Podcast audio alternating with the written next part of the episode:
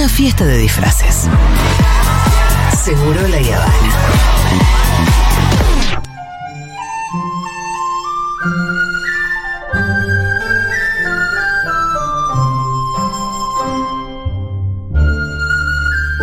Me tiene de lo más entusiasmada este contenido nuevo del canal de Futurock. Bueno, Pablo Copari junto a Futurock viajan casi 19.000 kilómetros para... Usted no... Igual 19.000 es mucho, mucho. es un montón. Para llegar al país más poblado del mundo, que es China.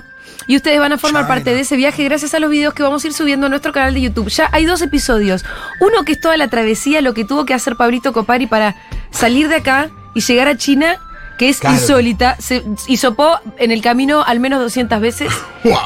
Y después una cuarentena de 10 días completamente encerrado en un cuarto de hotel.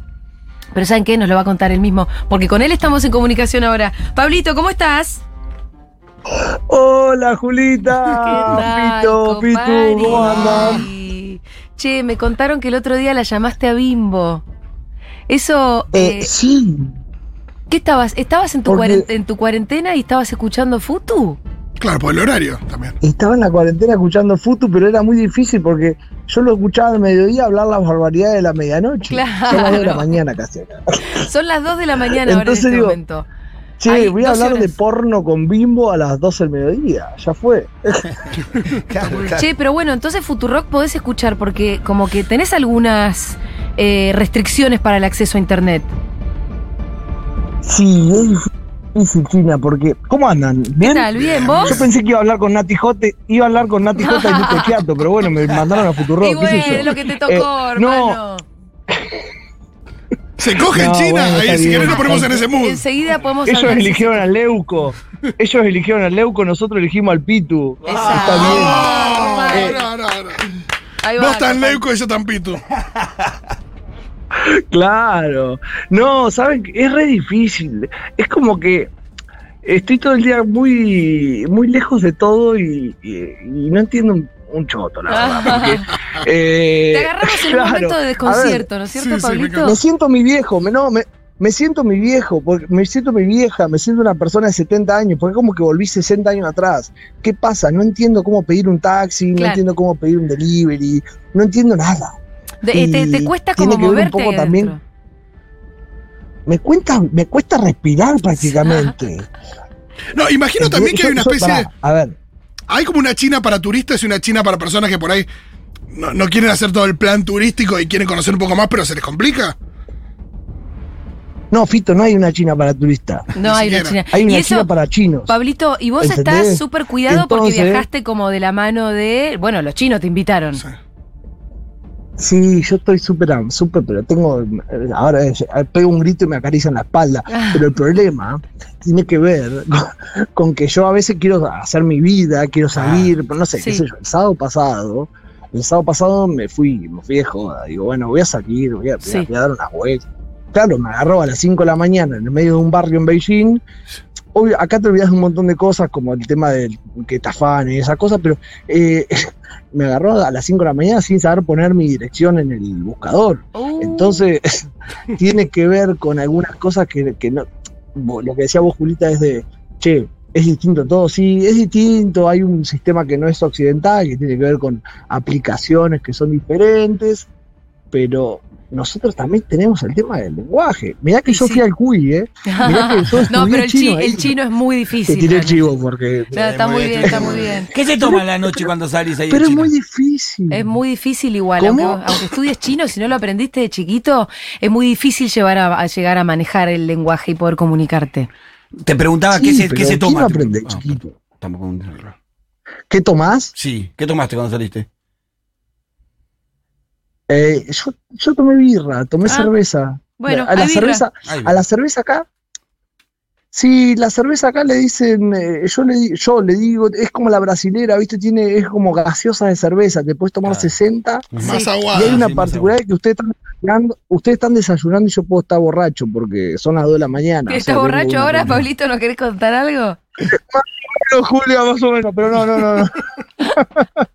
Escúchame, bueno, ¿ahora dónde estás? ¿Estás en, estás en Beijing? Porque la cuarentena pasaste en un hotel en otro lado.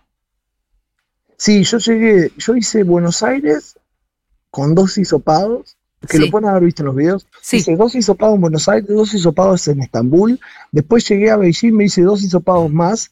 Eh, no, perdón, llegué a, Hans, a, Kue- a Quantou, se llama el lugar, que es en la provincia de Sichuan, que está a como 3.000 kilómetros de Beijing. Es como un Buenos Aires Ushuaia. Claro, Más o re menos lejos, así. esto es grande ahí. Eh, sí, y me quedé en un hotel, estuve 10 días ahí. eh, la verdad que no estuvo difícil, salvo por la comida, que era como. ¿Saben qué me pasaba? Perdón, el, Necesitaba perdóname, el de- episodio 2 de Futurock Copa China, que lo pueden buscar con el hashtag Futurock Copa China todo junto, está la cuarentena de Pablito, te tengo que decir, muy bien logrado ese video, se nota el encierro, se nota el fastidio y No sin embargo nada. está muy entretenido.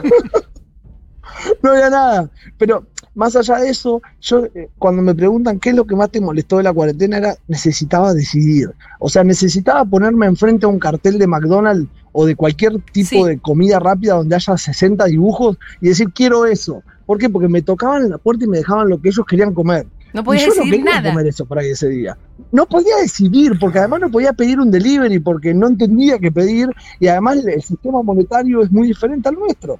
Entonces, yo no tengo cómo pedir comida delivery.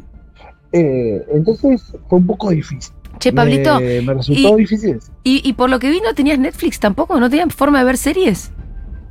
No, callate, callate. no, no. Yo, yo digo, no me voy a bajar, si total voy a ver cosas, ya fue, qué sé yo. Me tuve que leer todos los libros que me traje de Futuro de la editorial para regalar. Ah, bueno, Eh, ¿Por excelente. qué? Porque, ¿Por qué? Están buenísimos igual, pero yo quería ver a- Y pero algo. claro, ¿quién no quiere ver Como algo? usar- claro, acá en China necesitas usar la VPN. La VPN lo que hace, para los que no conocen, es eh, flasha que estás en otro país. Por ejemplo, yo estoy ahora hablando con ustedes desde Japón.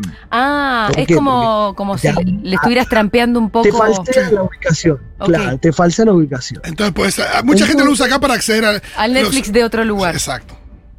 Claro, bueno, y yo accedí al Netflix de Japón. Ajá. Claro, Entonces, y te, te ¿qué sirve, sí. A ver. Y no sé, porque no, no sé cuánto No, hay. No entendés. pero, boludo, la- no- por las imágenes nomás te No, puedo yo. no, pero si tenés subtítulos en todos los idiomas en Netflix. No, no está bien, pero para elegir la película, eh, las imágenes. bueno. Eso es mentira, Julia. ¿Qué? Es mentira, Julia. ¿No tenés subtítulos No en hay castellano? subtítulos en todos los idiomas. Y pero a Netflix no le interesa tener subtítulos en español en Japón. Tiene subtítulos en español, obvio que podía haber cosas en inglés, pero tiene subtítulos en chin, en japonés y en inglés nada más. No es que es libre, libre soy. pensé que por ahí, pero bueno, pensé que por ahí sí. Yo pongo Netflix ahora acá y encuentro subtítulos en japonés. ¿O estoy equivocada? No sé. Está bien, pero porque Bueno. tenemos una comunidad japonesa muy abierta en Ah, la ok, Argentina. pero no, acá. No, no, no, no, la verdad que no, me comí un bajón. Vi solamente una película española y una en inglés, pero la verdad que tampoco lo sufrí. A ver, se vive diferente, hay un montón de cosas que tienen que ver. Llegué a Beijing, que Sí. es la- la- lo que se viene ahora, eh, que es la parte de. Te voy a decir una palabra, te voy a decir una palabra que no la van a, no la van a escuchar nunca. Su vida se llama Halkit. High Kit. ¿Qué quiere Sí, decir es eso? como que me- cuando llegué a Beijing me pusieron un marcapasos que se llama Halkit.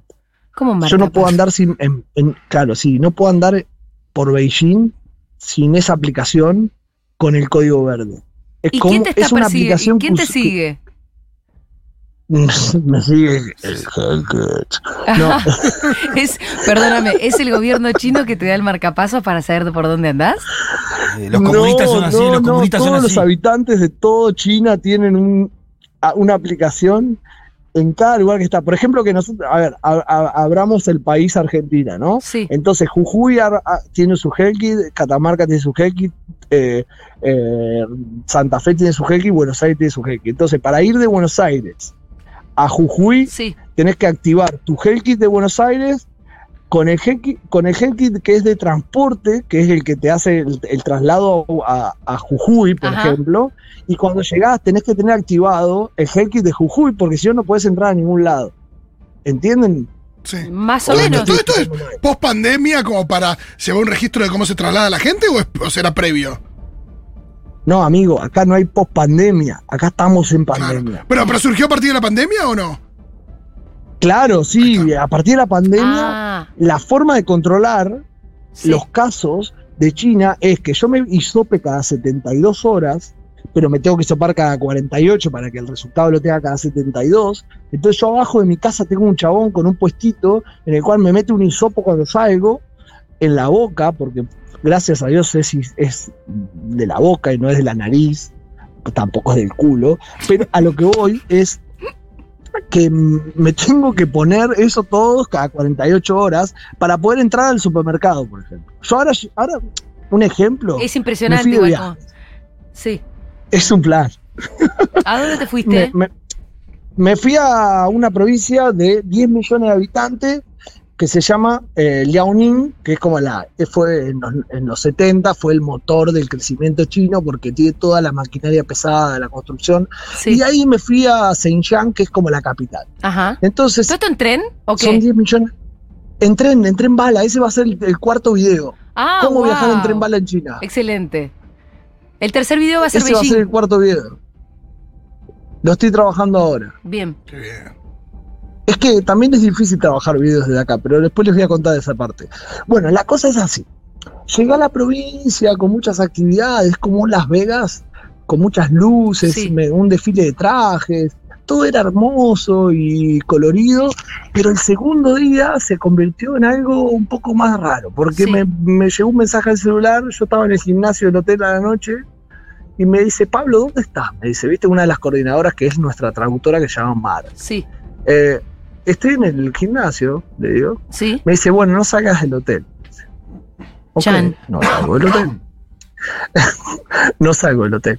Esto es con toda, es como el control. Y ahora después, si tengo un rato más, les cuento lo que yo siento de todo eso. Sí. Eh, entonces me dice, bueno, nada, no me, no, yo empecé a sospechar cosas raras, entonces al otro día me levanto, me llevan a un campo de arroz, el campo de arroz récord Guinness, más grande, pintado, todo un dibujo divino, hermoso, pero a las 2 de la tarde me llega un mensaje al celular y me dice, Pablo, ¿dónde estás? "Eh, no, eh, eh, un boleto de tren. Y digo, che, me llegó el boleto de tren, sí, te volvés ahora, me dice. ¿Cómo me vuelvo ahora? Si tengo cuatro días más acá. No, no, te volvés ahora porque hubo siete casos positivos en la provincia y antes que la cierren tenés que salir de acá porque si no te vas a quedar encerrado. Uy, tuviste que rajar de ahí. Escúchame. ¿y cua- Me encanta el salvoconducto, ¿eh? Estoy, me siento en- viendo Casablanca, ¿eh? Siete casos en una provincia de cuánta gente. ¿Cómo? Siete casos en una provincia de cuánta ¿10 gente. millones dijiste? De 10 millones. ¡Fa! Y cerraron todo. Y cerraron todo. Sí, No, no, no llegaron, no, no, todavía no, todavía no me llegó el código. A ver, lo que yo, a ver, al estar con una visita oficial, acá te tratan como si fueras el eh, visita de un canciller. Sí. Entonces, yo voy recorriendo lugares como periodista, somos varios periodistas de diferentes lugares, hay rusos, hay árabes, hay, hay venezolanos, cubanos, eh, de- eh, somos muchos periodistas de todo, de todos, de diferentes países, recorriendo China y contando China de diferentes maneras, como hacemos para Futurock. Eh, Igual, perdón, me- me mencionaste, tren- Copa, mencionaste todos países que eh, tienen una relación con China que es diferente a, a la, a la de gran parte por ahí de Occidente con China, ¿no? Eh, o, o- o- o hay periodistas, no sé, yanquis, eso no. No, callate, que yo te voy a contar alguna, Fito. Le pregunto, estaba sentado con mi coordinador y le digo, che, le digo, ¿y por qué no hay europeo ni Uh, qué mal te italiano? miraron, No hay nada, ¿viste? No hay- y me dice el chabón, no, lo que pasa es que con esos países no necesitamos nada porque no, no, no, no, no, no nos necesitan. Como que nada, vinimos países que necesitan de China, en cierta forma. Te hizo sentir tan pobre, ¿no? Igual el mundo necesita de China, pero igual se entiende, se entiende. Te hizo sentir tan pobre, ¿no? Sí. No, no sé, viste, necesitan gente que, que venga y que, que escuche un poco lo que también ellos tienen para contar. China es un país súper rico, o sea, rico en cultura, rico en insumos, rico en un montón de cosas. Y está bueno conocer y por ahí dar un poco de- del pantallazo de lo que es, más allá de la cultura. El problema de, del occidental que viene a China es mirar China con ojos de occidental. Ajá. Porque ves la. Claro, tenés que verlo China con ojos de chino y tratar de entenderla. Y vos ya estás con ojos Y de ahí chino? va esto que yo les quería contar. ¿Qué es esto? Es, cuando yo digo siete casos, me parecía, la verdad fue surrealista. O sea, era como, che, me están sacando, era como, me decían que habían declarado la guerra y cuando salía había dos nenes vestidos de soldados. ¿Se entiende? Era Claro. eso. Claro. Era eso. Era como decía, che, 10 millones de habitantes, siete casos. Y la piba que estaba con nosotros dice, Bueno, pero 7 pueden ser 700 y 700 pueden ser 7000 y 7000 pueden ser 70000 y 70000 pueden ser 700.000 y 700.000 pueden ser 7 millones. Bien, Copa, ¿cómo sigue tu viaje? Eh, mi viaje ahora me voy a, a Nan- Nanking, que es una provincia, que es una, un lugar donde entraron los japoneses y hicieron un desastre en China. Me voy a ir a, a cubrir un congreso. Nada, voy a Ajá. estar encerrado en un hotel, no voy a poder hacer ningún contenido. Pero el próximo video que sale ahora en unos días Sí. tiene que ver con esto que contábamos del código que necesito para poder salir de mi casa. O sea, si yo no salgo con ese código verde, no puedo entrar ni a, a nada. Es, no sé, el otro día se me cerró. Entonces tenés que esperar a que te llegue, y te llegue a tu teléfono ese código.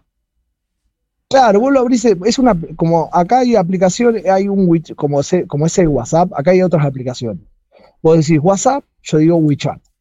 Entonces, el WeChat tiene que, tiene como micro aplicaciones adentro, que Ajá. son mini programas que eh, se van armando. Entonces yo tengo un mini programa que es el HealthKit, que es como el código de salud de Beijing, y que necesitas eh, tenerlo verde y con dos días de hisopados eh, te aparece un 2 grande y cuando vos apretás en algún lugar que entras te dice este código está verde, todo en chino, ¿no? Este código está verde y hace dos días se hisopó. Eh, acá, Pero acá hay, hay Echa muchos. la ley, echa la... Y claro. Sí, Y vos ya hiciste la trampa, perdón, porque tenemos mini delay y te interrumpo. sí, ya hice la trampa, ya hice la trampa. ¿Y cómo hiciste la trampa? ¿A los chinos estás haciendo Guau, la Hay no que, trampa? hay que- ¿Vos sos hay que- hay que grabar la pantalla del celular. Y con es, y pero Claro, no la se grabás y después la-. Mira vos.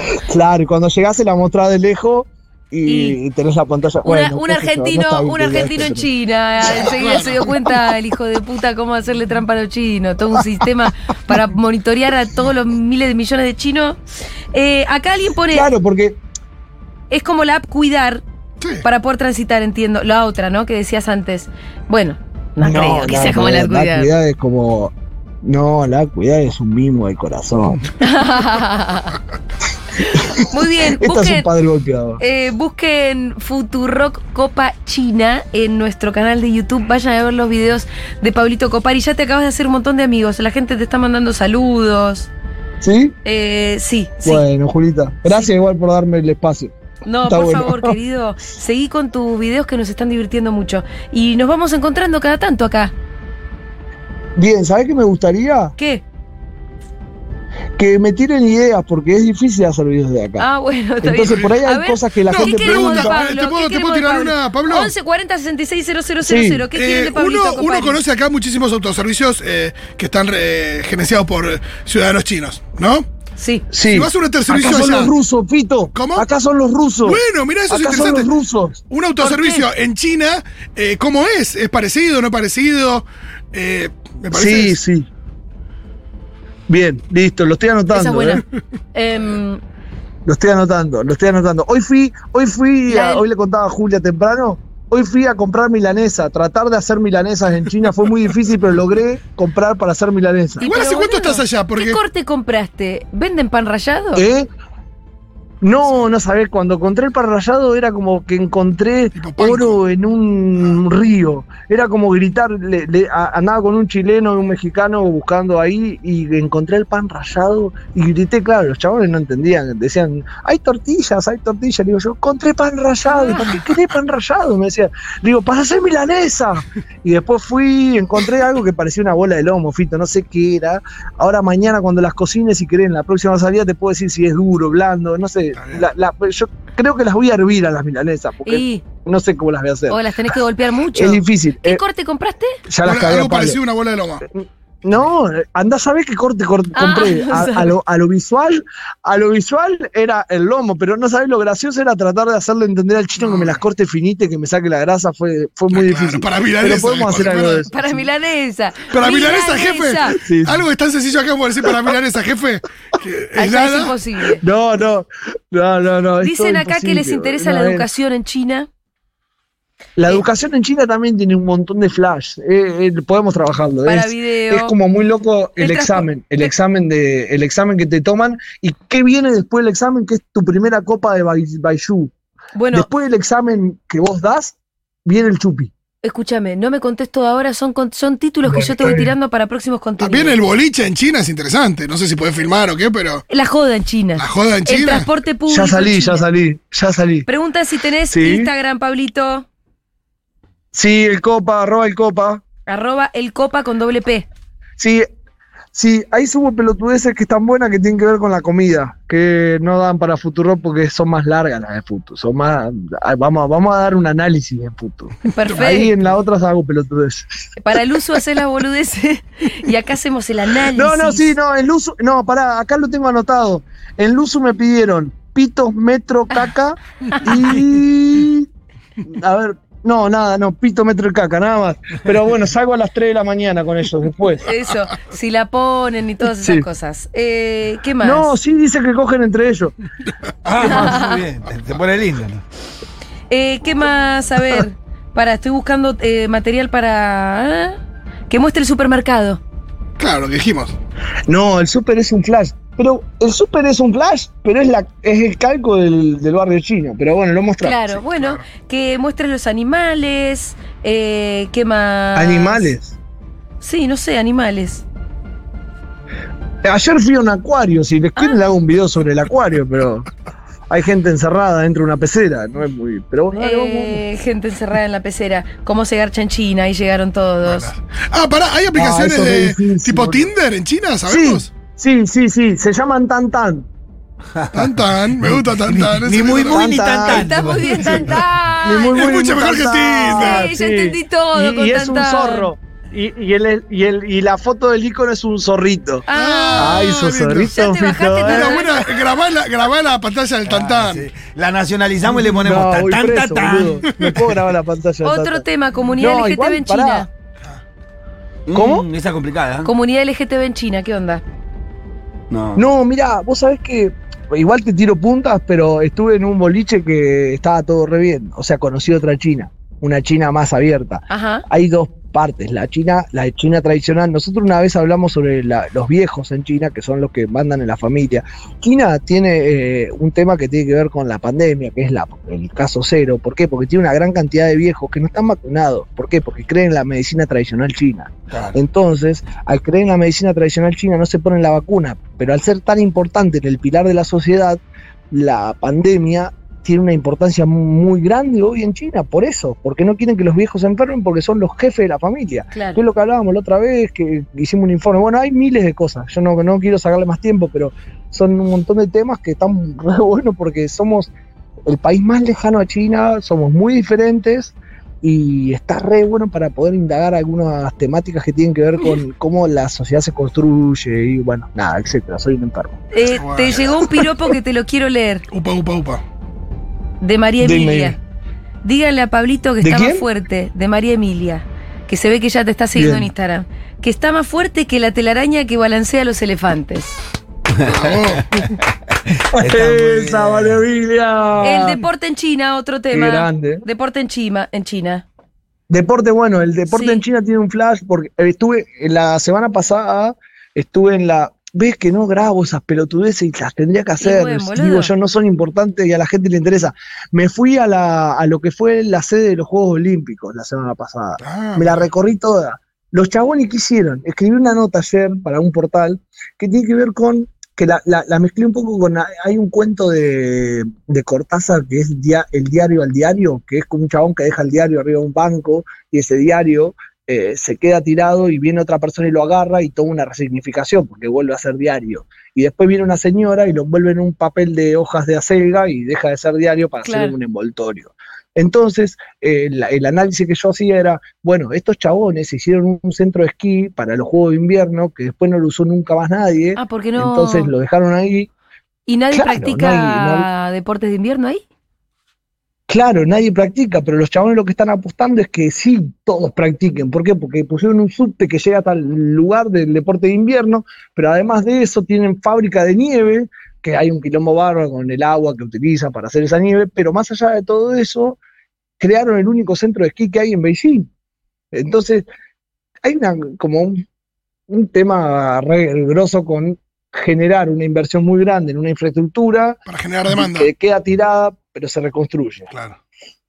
Muy bien, Pablito Copari, eh, desde China, con todo esto, un montón de data nos tiraste No, no, no. me en de ver minutos, boludo. Todos los videos. No, hasta ahora hay solamente ¿Eh? dos que tienen que ver con la travesía que fue llegar hasta China, episodio 1. El otro fue episodio cuarentena, que tuvo más bien que ver con la comidita que te llevaban y, y el tedio de estar encerrado en una habitación de hotel. Pero igualmente está. A pesar del tedio que transmite, está muy entretenido Ah, el muy video. Así que el próximo capítulo 3 va a ser Beijing. El, el capítulo 3 todavía seguimos hablando de cuarentena porque es difícil dejar de hablar y habla de la Bien. aplicación que necesitamos Ah, Ah, excelente. claro. Bueno, síganlo a para Pablito, poder movernos. A, a Copari Eh, el una canal sola Futuro. cosa, yo Sí. había traído un montón de regalos, le pido disculpas a la gente que Sí, le había prometido eso. regalos, me los tomé todos en la cuarentena. Todos los vinos, los vinos argentinos no llegaron a destino. No llegaron a No, destino. no, y recién me, recién me bajé el Fernet, así que cagaste. Ya está, no hay nada para nadie. Andá a buscar Fernet, ¿no? A- Al autoservicio. Bien, Lo conseguí en los rusos, en los rusos Vamos, tienen los todo. rusos. Pablito, un abrazo enorme. Gracias, gracias, chiqui chicas. Nos vemos. Me encanta que. Un abrazote. eh. Era Pablo Copari de China. Me encanta que en China decís, bueno, bajo al ruso y Claro. paso por el ruso y te llevo un vino. Claro, claro, totalmente. Increíble. Bueno, ya venimos.